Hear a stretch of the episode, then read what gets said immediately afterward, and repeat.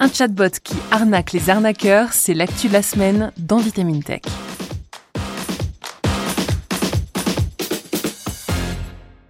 C'est mon dernier épisode de Vitamine Tech avant de passer le flambeau. À cette occasion, je vous propose une news un peu plus fun et un peu plus légère que celle dont j'ai peut-être eu l'habitude ces dernières semaines, histoire de finir en beauté. Cette semaine, on va parler d'un chatbot conçu pour faire tourner les escrocs en bourrique. Vous connaissez probablement déjà le phishing, cette technique d'arnaque en ligne qui vise à collecter vos informations personnelles et autres codes de compte bancaire. Mais avez-vous déjà entendu parler du vishing ou du smishing? Ces techniques ont déjà plus d'une décennie, mais ce n'est que maintenant, notamment avec l'essor phénoménal des intelligences artificielles, que leur nom commence à se répandre. Le vishing consiste à arnaquer la victime via un appel téléphonique et le smishing, comme vous l'aurez peut-être deviné, par le biais d'un SMS. Jusqu'à peu relativement discrète, l'utilisation de ces procédés a absolument explosé depuis 2020 avec la pandémie de coronavirus. Il n'est d'ailleurs pas improbable que vous y ayez déjà été confronté plus d'une fois. On citera les textos vous invitant à bénéficier de crédits à la consommation ou de vérifier le statut de livraison de votre colis et les appels d'un prétendu banquier ou d'un fournisseur d'accès Internet vous demandant de leur redonner votre numéro de carte bancaire. Vous savez, pour vous identifier.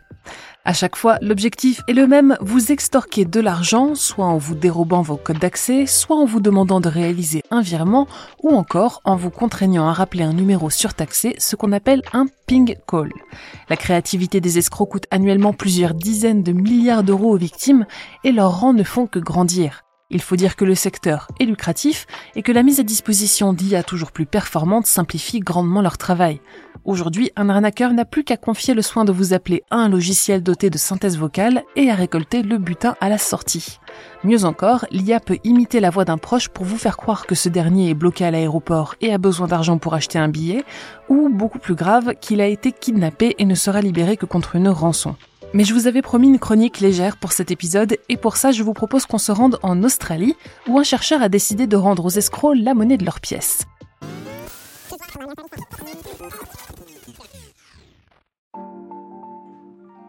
À l'université Macquarie de Sydney, un groupe d'experts en cybersécurité dirigé par le professeur Dali Kafar est en train de concevoir un chatbot capable de se faire passer pour un être humain particulièrement bavard.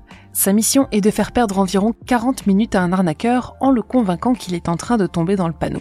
L'idée est venue à Dali Kafar après que lui-même avait réussi à tenir la jambe d'un escroc tout en amusant ses enfants pendant le déjeuner. Il n'est d'ailleurs pas le seul pratiquant de cette discipline fort distrayante.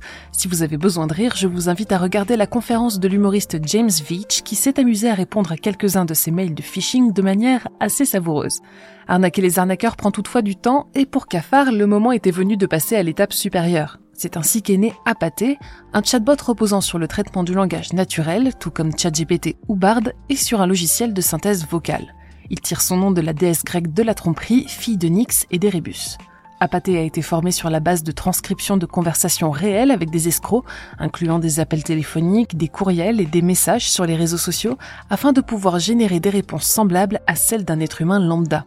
Il est également capable de revêtir un large éventail de personnalités.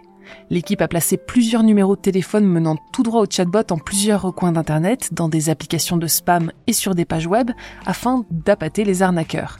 Elle a ainsi pu tester les compétences de son prototype lors de véritables appels frauduleux et piéger les escrocs pendant 5 minutes en moyenne. Pas formidable pour le moment, mais Dali Kafar note que même si le chatbot n'est pas encore assez réactif, il a su faire preuve d'adaptabilité dans des situations auxquelles il n'avait encore jamais été formé. Avec cette technologie, le chercheur espère faire perdre un temps suffisamment considérable aux fraudeurs pour déstabiliser leur business model, au moins dans le cas d'arnaques menées en direct par des êtres humains. Pour ce qui est des arnaques à l'IA, leur puissance de frappe rend la manœuvre plus compliquée, mais on se délecte déjà à l'idée d'entendre des IA se renvoyer la balle éternellement afin de faire tomber l'autre dans le panneau. C'est tout pour cet épisode de Vitamine Tech. Si le podcast vous plaît, pensez à vous y abonner et laissez-nous un commentaire sur votre app de prédilection. Dès la semaine prochaine, je vous propose d'accueillir chaleureusement Adèle Njaki, qui prendra le relais de ses chroniques. Pour ma part, je vous remercie sincèrement de votre écoute au cours de ces deux années, dans TechPod d'abord, puis avec Vitamine Tech. L'aventure ne s'arrête pas là cependant, puisque dès le 3 juillet, vous pourrez me retrouver dans un tout nouveau podcast de Futura consacré au son. Il s'appelle Infra et on se retrouvera toutes les deux semaines pour des épisodes de 20 minutes environ sur les sons qui nous entourent. Qu'ils soient musicaux, naturels, mécaniques ou entièrement synthétiques, chaque bruit, vocalisation ou rythme servira de point de départ à une excursion à travers les sciences, la culture, les technologies ou l'histoire. Alors n'hésitez pas à vous y abonner dès à présent et je vous retrouverai lundi prochain. Sur ce, je vous souhaite une excellente journée ou une très bonne soirée et je vous dis à la semaine prochaine dans Infra.